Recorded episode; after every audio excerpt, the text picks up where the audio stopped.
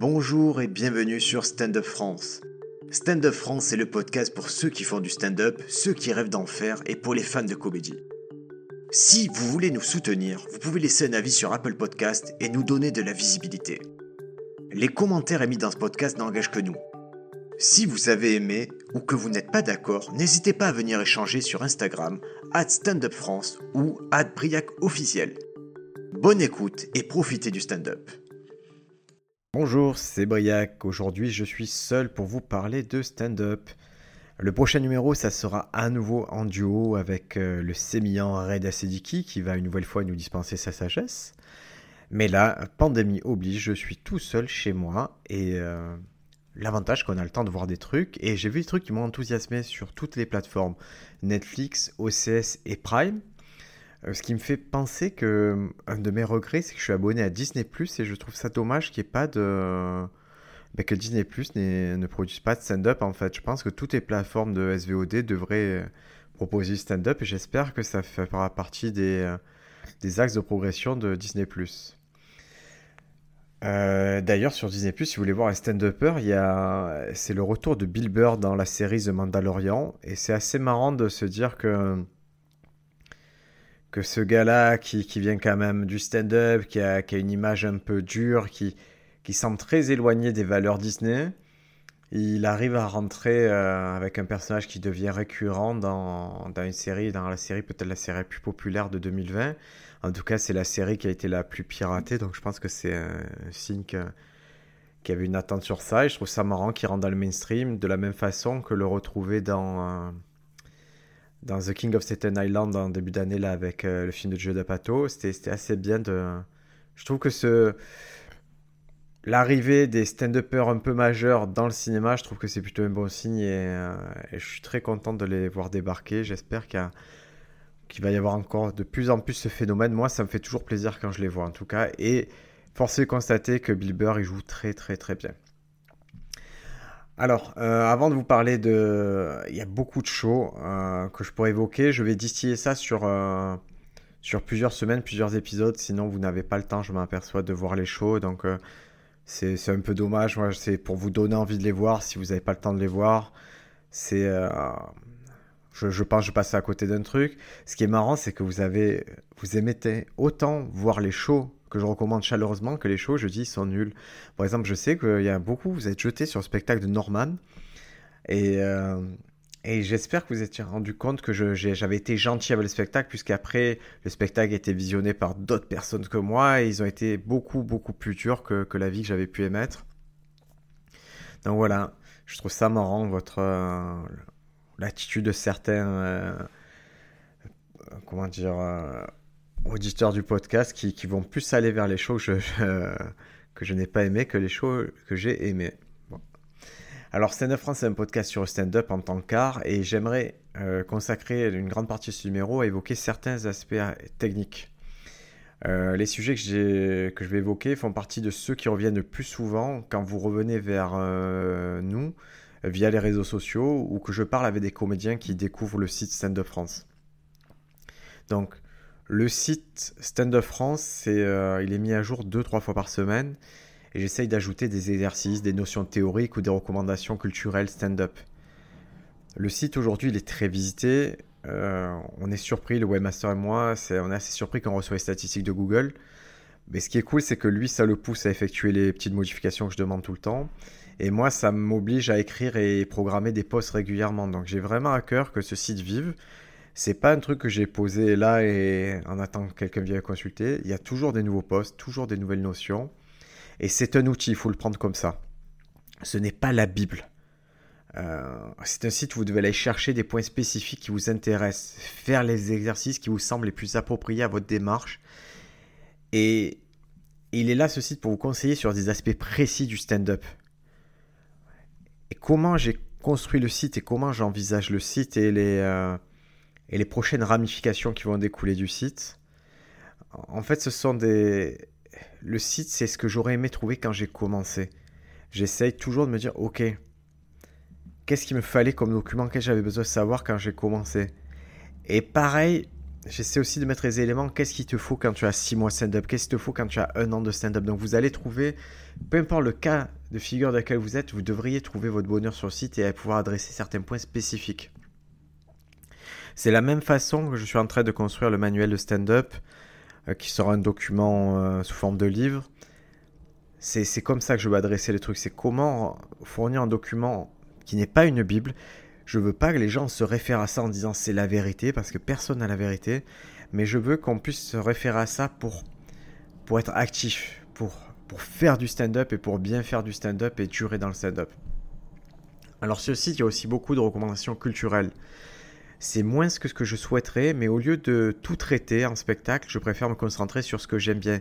Typiquement, je vais m'abstenir de faire Norman. Je ne vois pas l'intérêt de faire un mauvais papier sur Norman, euh, sachant qu'il y, a plein de trucs qui sortent et qui m'amusent euh, et que j'ai envie de partager avec euh, les, visiteurs du site. Je préférais toujours vous dire de voir un truc que d'éviter de voir un truc. Sinon, le site va ressembler à un catalogue de spectacles sans hiérarchisation et c'est pas le but. Je veux que quand un, quand vous voyez un spectacle sur le site qui est annoncé, ça vous donne envie de regarder la critique et ce que vous pouvez en tirer concrètement en matière de plaisir et de technique de stand-up. Pour ensuite aller voir un spectacle. Et voilà et, que ça vous serve en fait. Moi je pars toujours du principe que c'est mieux d'être cultivé dans un art.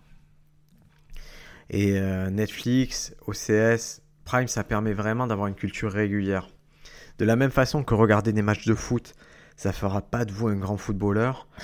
Regarder du stand-up ça fera pas de vous un grand stand-upper mais vous allez apprendre des trucs vous allez comprendre des choses, c'est sûr.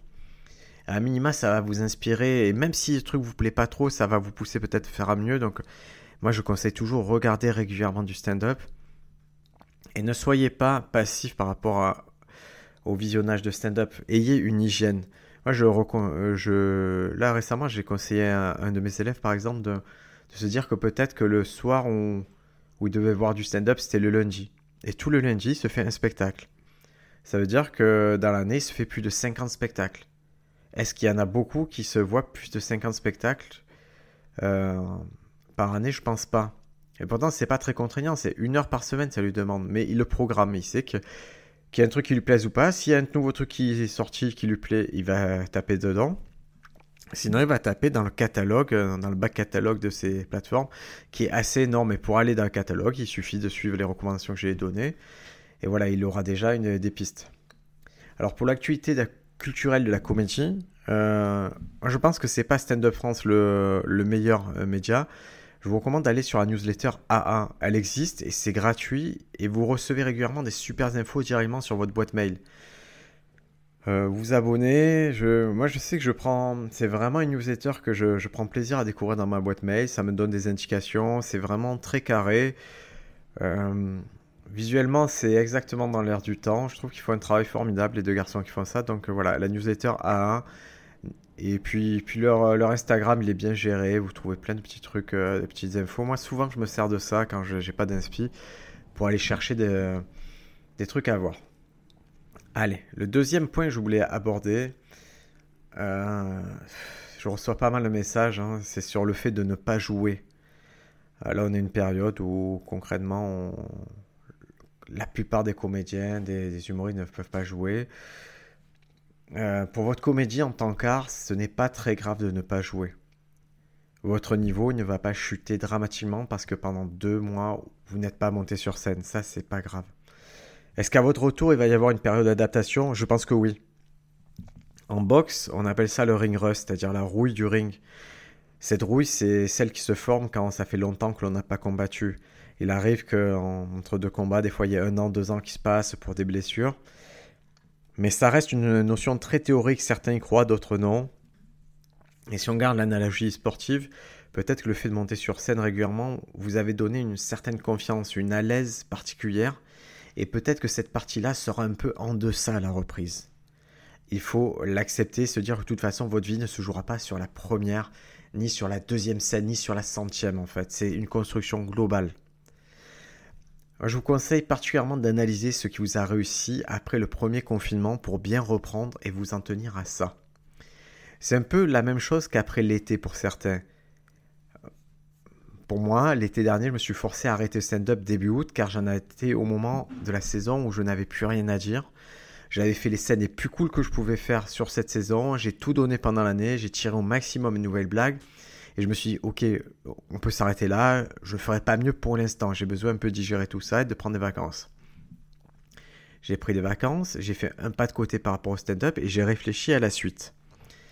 Donc je me suis aménagé une période de réflexion et je crois que, que c'est bien ces périodes-là et que les périodes comme les confinements, les couvre-feux, toutes ces périodes-là, ce sont de bonnes périodes de réflexion. Et la réflexion, ça ne veut pas dire se torturer mentalement, ça veut dire établir un plan pour la suite. Euh, prendre des décisions conscientes de ce que l'on peut faire et ce que l'on doit faire et ce que l'on va faire par la suite. Pour ma part, après l'été, la suite, c'était d'aller faire des blagues à Paris. Je savais que quand j'arriverais, je serais peut-être un peu rouillé parce que j'avais pas joué depuis trois semaines. C'est le temps que je m'étais accordé pour me reposer. Et j'étais conscient que j'étais peut-être en dessous de ce que je peux l'être en temps normal parce que Paris, ça demande aussi quelques adaptations. C'est-à-dire, je, j'étais à la fois un peu rouillé et à la fois d'un environnement que, euh, qui n'était moins familier. C'est pas grave. Ça, je peux le prévoir en amont. Je, savais, que les scènes ouvertes, c'est fait pour ça. Quand je suis arrivé à Paris, j'ai pas foncé sur les gros plateaux, j'ai foncé sur des scènes ouvertes. C'est justement fait pour me remettre dans le bain et me redonner un peu des réflexes.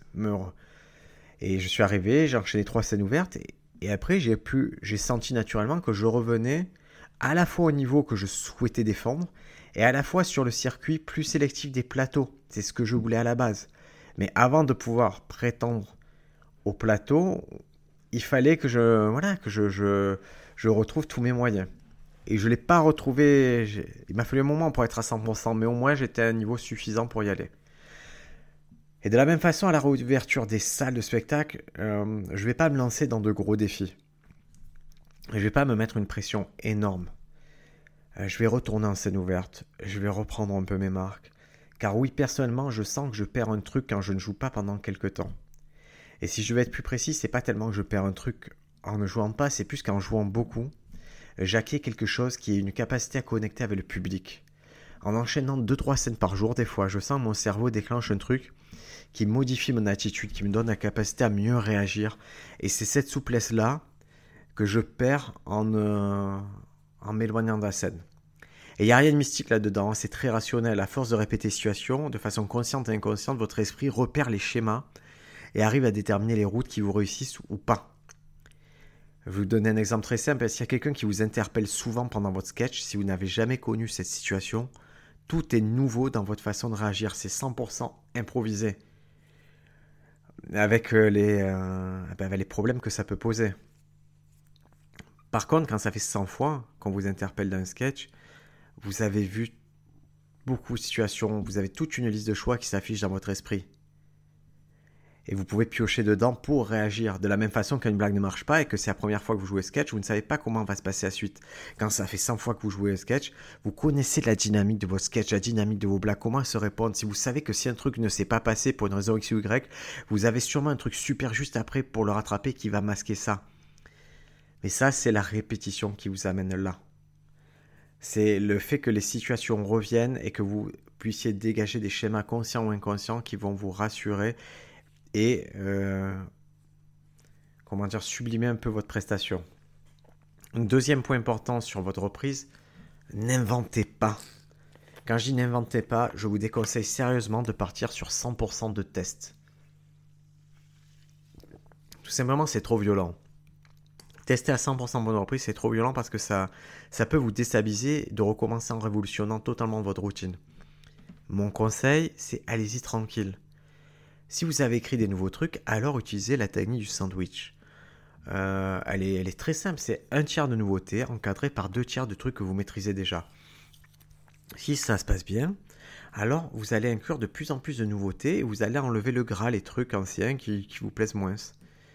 C'est des petits trucs qui dépassent, qui font pas vraiment l'affaire ou qui correspondent plus à ce que vous voulez défendre. Mais allez-y progressivement, respectez votre reprise et, reprenez de bonnes sensations en vous basant sur ce qui vous a déjà bien fonctionné pour vous. Et cette idée de, repérer ce qui, ce qui, a bien fonctionné pour vous, elle va s'appliquer à plusieurs niveaux. Moi, je crois qu'il faut repérer souvent les schémas qui vous réussissent dans la vie. Vous devez comprendre ce qui est bénéfique à votre vie, que ce soit en stand-up ou personnel, et ce qui ne l'est pas. Et tout votre travail de professionnalisation ou d'avancée dans stand-up, c'est de retourner à ce qui vous réussit. Et ça, ça a des effets sur votre vie de tous les jours. Par exemple, pour un exemple simple, moi je sais qu'à titre personnel, pratiquer le sport, ça répond à deux choses qui peuvent me tracasser en temps normal. Maintenir un poids décent, c'est-à-dire une forme physique correcte, et dormir. Dès le moment où je ne fais plus de sport, je sais que ces deux aspects vont être impactés. Donc je vais, je vais perdre les, capacités à maintenir un poids et à dormir. Et je peux très bien résoudre chacun des trucs individuellement, c'est-à-dire je peux, je peux manger moins pour perdre du poids, je peux trouver des trucs pour mieux dormir, etc. Mais le fait est qu'à mon âge, pourquoi aller chercher autre chose que ce qui marche déjà très bien? Faire du sport, ça répond déjà à ça. Donc c'est pour ça que même en plein dans cette période, je me suis remis au jujitsu, à certains entraînements. Et le lendemain d'entraînement, ce qui est marrant, c'est que dès le premier entraînement, je me suis réveillé en me disant Waouh, c'est ça bien dormir. Puis je me suis souvenu d'un truc, c'est qu'il y a deux ans, quand je me suis mis sérieusement au crossfit, ma problématique c'était déjà le sommeil, la nécessité de me fatiguer pour dormir. Et, et donc, si j'ai une activité sportive qui répond à plusieurs problématiques, j'ai tout intérêt à ne pas la quitter, à ne pas essayer de répondre à ces problématiques. Autrement, si ce truc ça marche, je m'en tiens à ça. Je vais pas me compliquer la vie. C'est comme une blague qui marche, pourquoi l'enlever? C'est la même chose. Typiquement, en tant qu'auteur, je fais un travail où je passe plus qu'un mon temps devant l'ordinateur à écrire. Ça me fatigue pas du tout. Voire même, ça me stresse assez pour pas dormir. Donc, dans mon cas, le sport, ça fait partie des bases pour me sentir bien. De la même façon, je sais qu'en stand-up, ce qui me fait du bien, c'est de converser avec d'autres personnes. C'est ça qui ouvre mes blagues et me pousse à les faire. Donc j'ai tout intérêt, en amont de ma reprise de stand-up, à reparler de stand-up avec des potes, à faire des peut-être des soirées où on va échanger, on va blaguer, on va rester ouvert. Et c'est ça qui va me remettre dans un mood de stand-up et de remonter sur scène dans les meilleures conditions mais je les repère, ces schémas, et dès le moment où je me retrouve dans la même situation, je les répète et j'applique ce qui me réussit. C'est très important d'appliquer ce qui vous réussit régulièrement et d'y revenir dès qu'il y a du doute, dès qu'il y a un moment où vous ne savez pas, revenez aux bases, revenez à ce qui vous fait du bien. Et vous seriez surpris des, qualités et de, de l'immédiateté des bénéfices de ce que vous allez faire. Moi, je m'aperçois typiquement que là, reprendre le jujitsu, par exemple, qui est un sport assez dur, c'est pas évident physiquement, c'est dur, je, suis nul, je suis nul, mais comparé aux autres, je suis nul, mais, mais je suis pas là pour me comparer forcément aux autres, et, et le résultat est là, je suis fatigué, ça me fait du bien au moral, ça me fait du bien au corps, et c'est pas grave si je suis nul pendant un moment parce que je retire directement les effets bénéfiques. Ce qui prend un peu de dégâts, c'est l'ego. Mais comme je l'ai dit plusieurs fois et je le répéterai jamais assez, l'ego, c'est, ça reste votre ennemi. L'ego, c'est pas, c'est pas quelque chose qui va vous aider en stand-up. C'est quelque chose qui va vous tirer vers le bas. C'est quelque chose qui vous fait penser de la mauvaise façon. C'est quelque chose qui vous éloigne d'une vérité absolue en stand-up parce que vous devez rester concentré sur l'art et la maîtrise et le fait de faire rire. Le reste, c'est du bruit. Et, euh, et souvent, je m'aperçois dans vos retours que vous êtes étonné par la nature des relations que je peux avoir avec euh, certains intervenants comme Sofiane qui vient, Lies, Bédou, Paco, tout ça, même Reda. Et j'ai l'impression que vous avez souvent ce sentiment que le stand-up c'est un sport individuel. Alors effectivement, on est seul sur scène, mais quand je suis sur scène, physiquement, je suis seul, mais mentalement, ce que je fais, c'est le résultat de mes discussions avec toute mon équipe. Et que ce soit euh, les gens avec qui je travaille, j'écris activement, que ce soit mes élèves, que ce soit les, euh, les gens avec qui j'échange sur Instagram ou les réseaux de réseau. Parce que ces gens-là, ils interviennent à la fois en amont de mes blagues, ils m'aident à savoir ce qui est pertinent, ce qui va provoquer de l'adhérence chez le spectateur, et ils interviennent aussi en aval. Ils m'aident à résoudre des problèmes techniques, ils boostent mes idées, ils me font des retours, ils me font des propositions. Et c'est cet ensemble-là que moi je dois synthétiser et, euh, et retranscrire sur scène. Alors pourquoi je travaille avec, euh, avec en particulier certains comédiens plus qu'avec d'autres, c'est parce qu'en fait, on a établi des relations de confiance et de réciprocité. Je les aide, ils m'aident et on avance ensemble. J'ai un savoir-faire dans certains domaines, ils ont des facilités dans d'autres, c'est évident. Et quand on assemble tout ça, on obtient un résultat qui est satisfaisant pour tout le monde. Il m'arrive aussi de jouer euh, des fois un rôle d'encadrement. C'est ce que j'essaie de faire pour, euh, pour Sofiane, Bédou, Lies. Pourquoi? Parce que j'ai plus d'expérience du stand-up en tant qu'art, en tant que profession que eux. Je peux les conseiller et les guider si nécessaire. Encore une fois, si nécessaire, s'ils ressentent le besoin de parler de ça avec moi. Je ne peux pas leur imposer ma vision euh, d'une carrière du stand-up. Je peux les, les, orienter, leur donner plein d'infos, mais à la fin de la journée, on est toujours tout seul face à sa décision. Et ça, c'est important de savoir. De la même façon, il y a plein de gens qui ont des avis. Un avis, c'est différent d'une expertise. Tout le monde a un avis, très peu de gens ont une expertise. Méfiez-vous des gens qui veulent faire passer leur avis pour des expertises et qui veulent faire passer leur opinion pour des vérités. Personne n'a la vérité à la fin de journée, vous êtes seul sur scène, c'est vous qui prenez les décisions. Alors des fois, justement, avec d'autres comédiens, j'interviens ponctuellement à leur demande hein, pour leur offrir une vision extérieure de à ce qu'ils vivent et leur donner des, des élargissements. Par exemple, ça arrive comme contact quand quelqu'un est, en passe de signer avec un producteur ou qui veut effectuer des choix stratégiques, ou affiner sa vision à long terme. C'est euh, quand je sais, ben, on dialogue quand je sais pas, ben, il vaut mieux dire je sais pas. Mais rien que le fait de dire je sais pas, des fois ça ouvre une conversation et la personne qui vient vers vous, vous construisez ensemble votre pensée. C'est-à-dire, elle ne sait pas vraiment, vous ne savez pas vraiment, vous, mais ensemble vous pensez que. Ça marche, c'est une façon logique de converser et vous devriez euh, vous atteler à ça. Et de la même façon, moi je suis amené aussi à aller vers des intervenants pour être moi-même conseiller. Et c'est une partie qui m'est qui très bénéfique. J'ai créé, développé avec les années un environnement avec un ensemble de compétences et de relations amicales. Par exemple, actuellement, une de mes principales activités, c'est de mener à bien l'écriture et la publication du manuel de stand-up. Pour ça, euh, j'ai un savoir-faire qui est, parler de stand-up et écrire sur le stand-up et théoriser certaines notions de stand-up mais j'ai besoin de conseils et de guidance de quelqu'un qui a déjà publié des livres et qui va à la fois m'éclairer sur la méthodologie d'écriture, mais aussi sur d'autres aspects d'édition, le marketing, le rôle de la maison d'édition, toutes ces choses-là que je ne maîtrise pas. Je peux me renseigner sur Internet et, aborder ces sujets-là, mais je ne suis pas dans les arcades de, ces spécificités-là. Donc cette personne, elle, euh, elle m'apporte le savoir-faire que je n'ai pas, et donc j'essaye de l'assimiler avec elle qui le possède déjà. De la même façon, quand je travaille sur un scénario, et ça je crois que c'est un truc, euh, la porosité stand-upper scénariste, c'est quelque chose qu'on va beaucoup retrouver dans les prochaines années. Et je vois qu'il y a beaucoup de stand-uppers qui ont l'appétit pour scénario et je, je, me languis de voir des projets écrits par les stand-uppers. Quand je travaille sur un scénario, je vais naturellement consulter mes amis scénaristes et je vais les voir très en amont du projet. Pourquoi? Parce que avec les années, moi j'ai une formation en tant que scénariste, mais avec les années, je pratique beaucoup, beaucoup moins et j'ai moins de savoir-faire à ce niveau-là qu'en stand-up. Ma spécialité et, tout le temps que je passe, c'est sur le stand-up. Du coup, je ne suis pas aussi affûté que quelqu'un qui ne fait que du scénario et qui n'est que dans la production de scénario.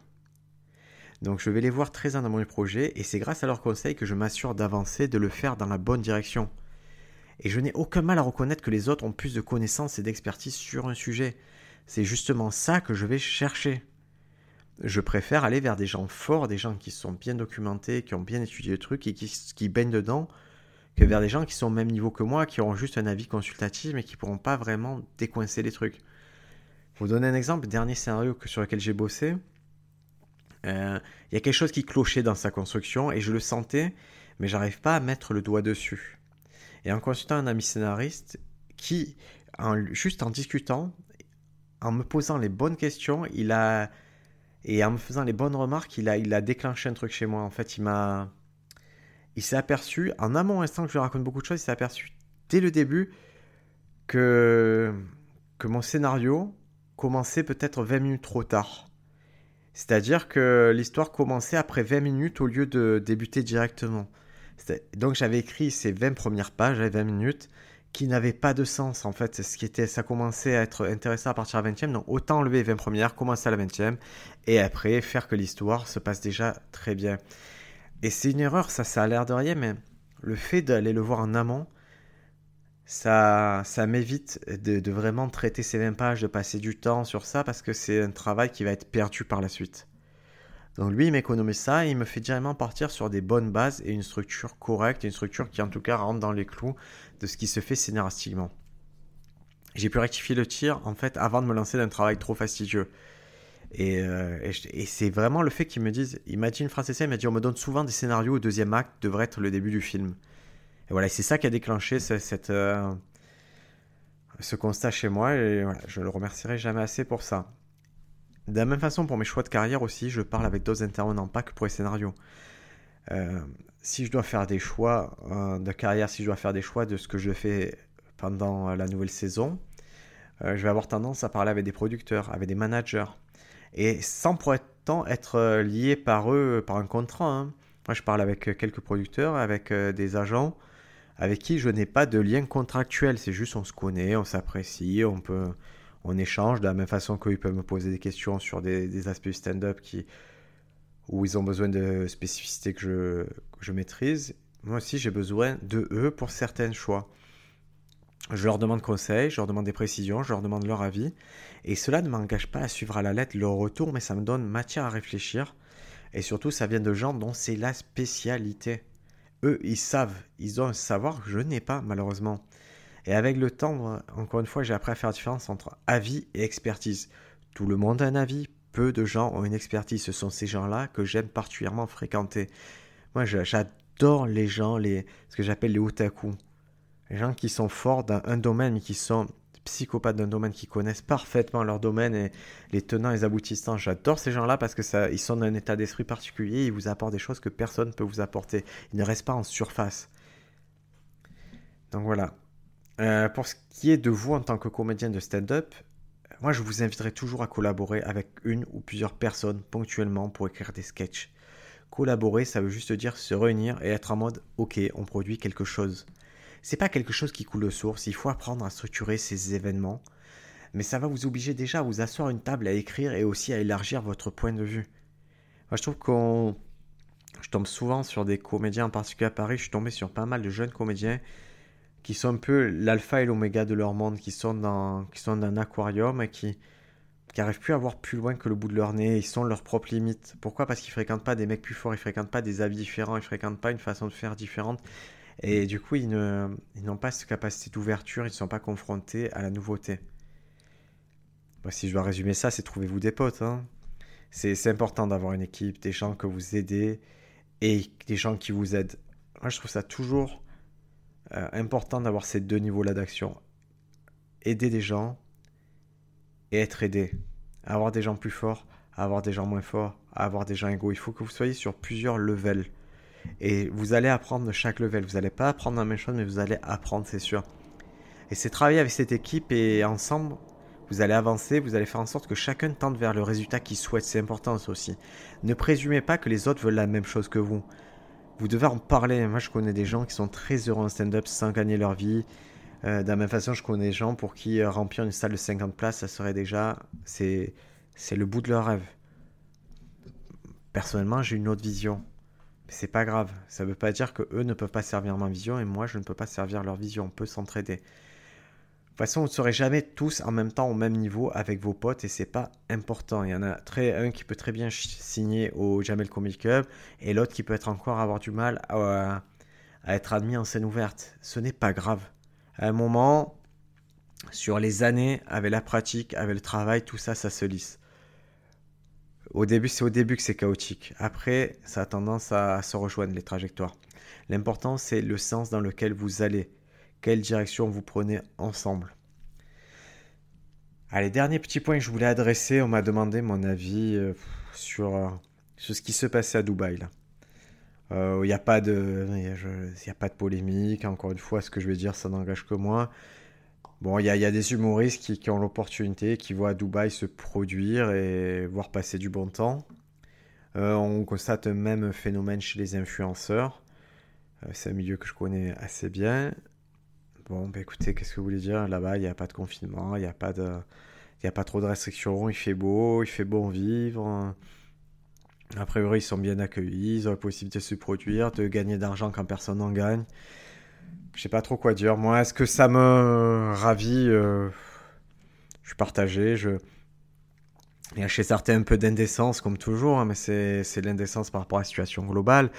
Mais est-ce que le fait, est-ce que, est-ce que ça serait mieux qu'il s'affiche malheureux que heureux? Je, je pense pas. Hein.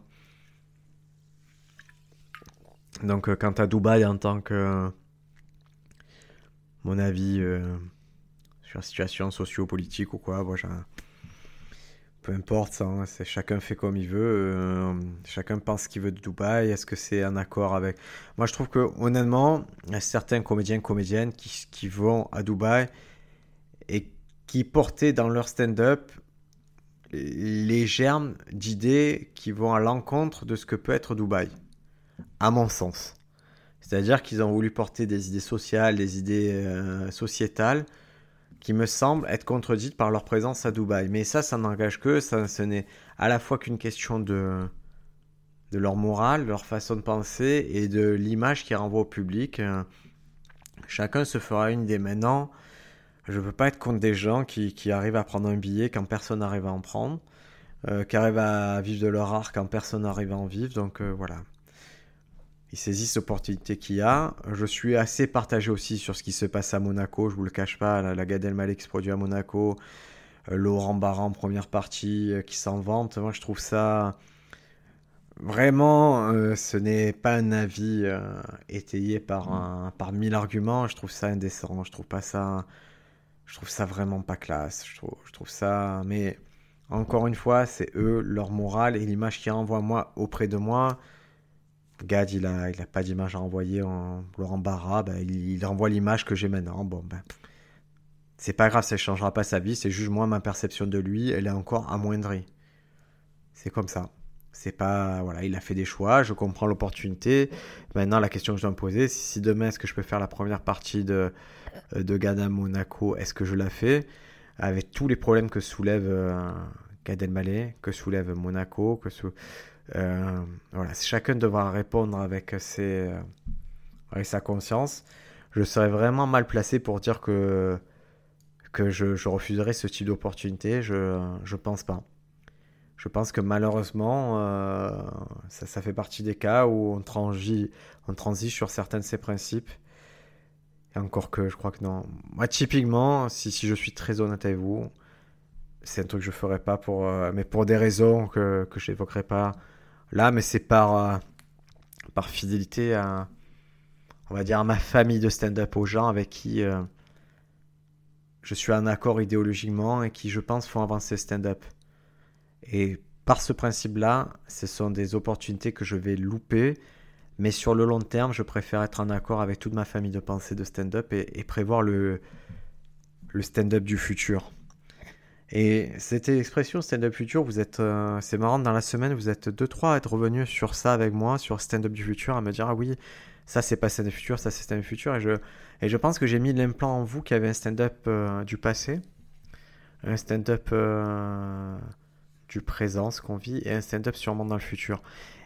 Et ce qui est intéressant, c'est que je crois que le stand-up futur, il sera plus éclairé et je crois qu'il sera, j'espère, plus, bienveillant que toute la structure autour du stand-up. Ce sera quelque chose de, euh, de plus euh, pérenne pour nous, comédiens. Et on s'aperçoit, hein, le, stand-up actuel a ses limites dans sa structure. C'est ses limites, c'est c'est le fait qu'on soit payé en chapeau, c'est le fait qu'il n'y ait pas de professionnalisation, c'est le fait qu'il n'y ait pas de vrai circuit stand-up en France, toutes ces choses-là on, ça fait vivoter pendant l'année et ça fait euh, tout simplement euh, complètement, ça vous paupérise, ça vous amène au plus bas pendant des périodes comme, exceptionnelles comme on vit. C'est là maintenant qu'on s'aperçoit que ne pas être payé en cachet, ne pas avoir de statut légal, euh, ça nous met dans la merde, ça nous met aujourd'hui dans la merde, ça nous met aussi dans le futur. On ne cotise pas pour les retraites, on ne prévoit pas le futur, on ne prévoit rien, on n'a droit à rien en continuant à se produire avec des chapeaux, en continuant à être payé par des petits billets euh, de la main à la main. Ce n'est pas comme ça que l'on va s'en sortir. Donc euh, c'est pour ça que j'encouragerai toujours les structures qui sont en train de casser ce phénomène et qui n'arrivent pas à le faire du jour au lendemain, clairement. Euh, je vois que ben, même les, lieux que j'apprécie particulièrement, que j'affectionne, comme le, le Barbès Comedy Club, ils ont ce volonté de fournir le plus régulièrement des cachets, mais ils peuvent pas le faire comme, ben, je suppose, comme, comme il voudrait, mais, en tout cas, il tendent vers ça et j'espère que sous cette influence, d'autres tendront vers ça et j'espère que globalement, il y aura une prise de conscience de la part des comédiens que ce n'est plus possible, qu'il faut casser ces schémas et qu'il va falloir trouver des systèmes qui font qu'on est protégé pendant de, en cas de coup dur. On est déjà, on a la chance d'être, euh, d'avoir un système de santé très performant en France qui fait qu'on est protégé, qu'on peut se faire soigner sans dépenser d'argent. Il va falloir qu'on ait la même chose, qu'on soit protégé au cas où il se passe des choses, des événements comme ça. Allez, maintenant, euh, je crois que j'ai fait la grande parenthèse sur toutes les notions de stand-up que je voulais aborder. Euh, si vous voulez bien, on va évoquer des spectacles. Je vais parler de deux trucs. Le premier, c'est Jim Gaffigan qui a eu l'honneur d'une double sortie sur Amazon Prime, sur Prime Video. Ça s'appelle The, Pale Tourist.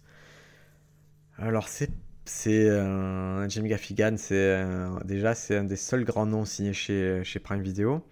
À mon sens, c'est une bonne acquisition pour la plateforme. Et j'espère qu'à l'avenir, il y aura toujours cette possibilité pour, euh, pour les plateformes de, bah, de signer des grands noms. De... J'espère qu'ils vont se battre, en fait, tout simplement Netflix, HBO euh, et, Prime pour signer des gros noms. Ça poussera les humoristes à faire des spectacles de, de mieux en mieux et des, choses différentes. Donc Jim Gaffigan, c'est un poids lourd de la comédie US, du stand-up. Ça fait un moment qu'il est sur le circuit. Il a... Sa signature chez Prime Video, elle était assez intéressante.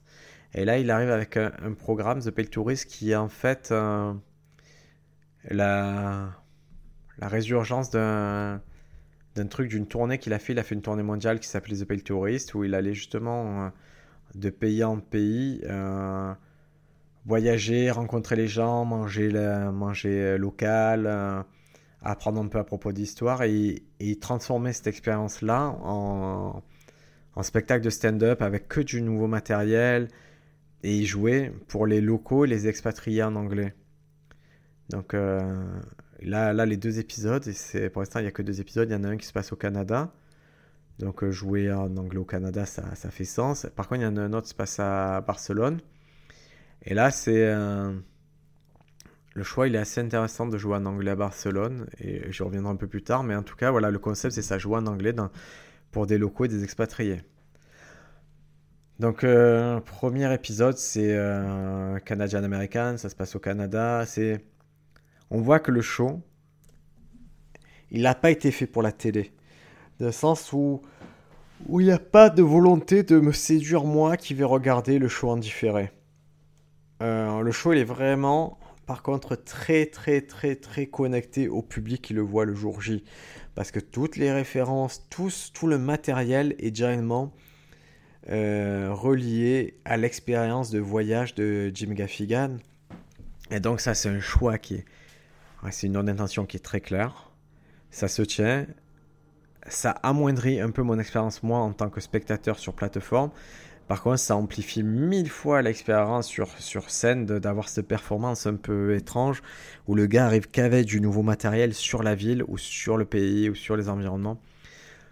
Euh, donc, premier épisode, Canada. Je vais être très honnête, il me fait pas rire Jim Gaffigan. C'est. Euh, il y a quelque chose qui me dérange, il y a quelque chose qui. Euh, je comprends la mécanique du humour, je comprends les blagues, je comprends la construction, il n'y a pas de problème.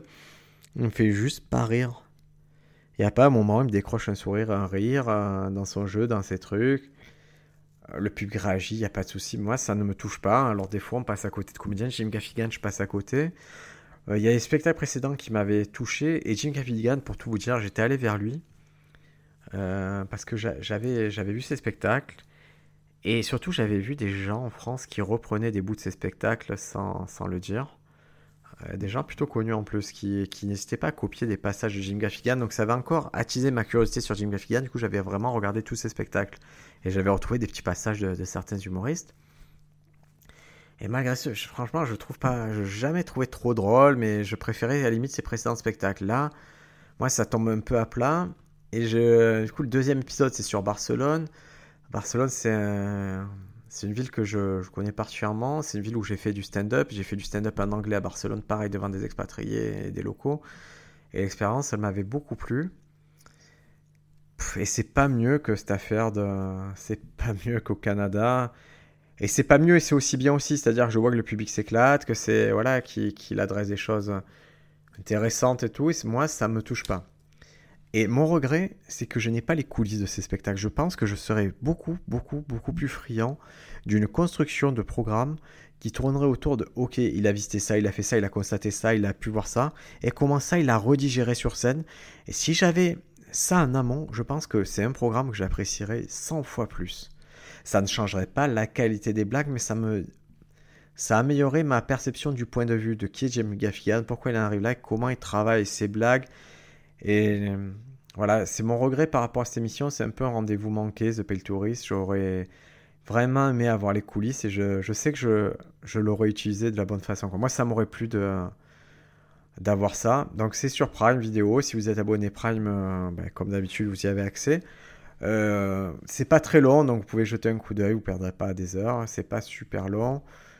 Euh, les retours que j'ai eus, c'est des gens qui ont par exemple adoré la partie canadienne et détesté la partie espagnole. Ou... donc c'est assez mitigé. Mais il faut se faire votre propre idée. J'espère qu'ils sortiront ben, les coulisses de ça parce que c'est vraiment la partie, moi, qui m'intéresse. Le deuxième truc que j'ai vu et que, que je ne connaissais pas, c'est. alors, je, l'ai écrit sur une petite feuille.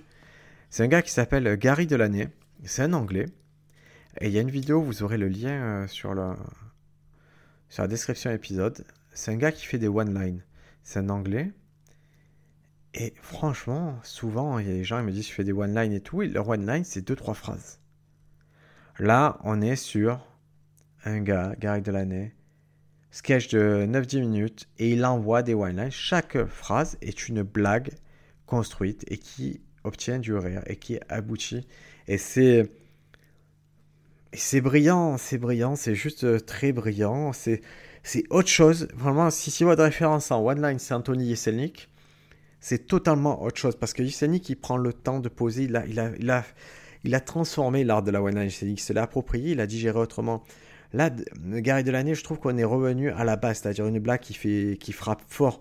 Un peu dans le style de. Euh, oh là là, de cet anglais insupportable. Ah, la voix que j'aime beaucoup, mais qui a une voix qui est insupportable.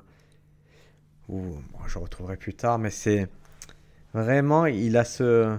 Moi, je trouve que Gary Delaney, il arrive. Il est juste là pour faire des blagues, des blagues, des blagues, des blagues, des blagues, des blagues. Et ça marche très bien. Ce qui est marrant, c'est que.